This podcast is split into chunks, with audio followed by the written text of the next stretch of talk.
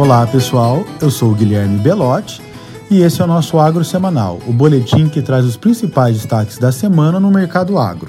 O mercado de grãos voltou a apresentar queda de preços na semana em Chicago, com o contrato de primeiro vencimento da soja caindo 4% desde sexta-feira até hoje e o de milho perdendo 9% de valor no mesmo período. O principal motivo para isso seguiu sendo as perspectivas de clima mais úmido para as áreas mais prejudicadas pelo clima seco nos Estados Unidos, caso da parte mais a norte do cinturão de produção, como as Dakotas e Minnesota.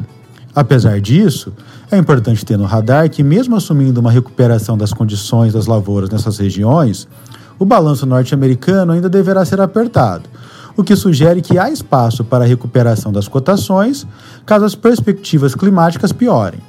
O monitor de seca nos Estados Unidos, por exemplo, aponta que 38% da área de milho e 33% da de soja estão enfrentando algum tipo de seca.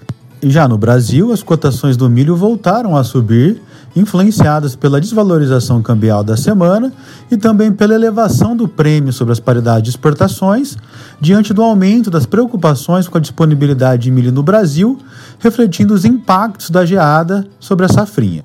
O contrato da B3 para setembro, por exemplo, fechou essa quinta-feira negociado R$ 97,30 por saca, alta de 3% desde a sexta-feira passada. No caso do trigo, as cotações locais caíram na semana, apesar da desvalorização cambial.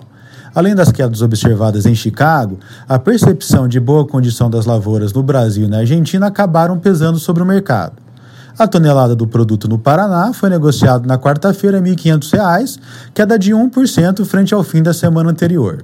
No mercado de café arábica, o terminal em Nova York reagiu negativamente à desvalorização do real, mas acabou recuperando 152 centos por libra-peso na quinta-feira, com pouca alteração nos preços ao produtor brasileiro.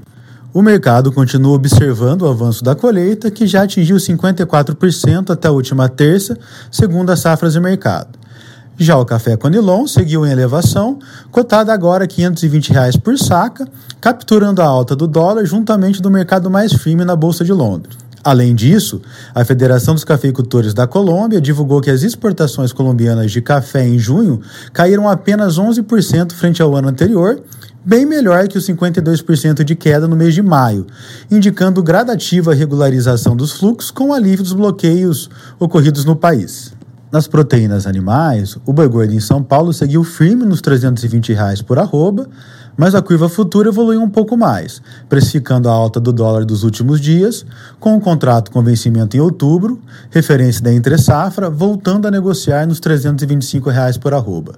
O frango também teve valorização de 4,6% em São Paulo, com boa procura interna e externa enxugando os estoques.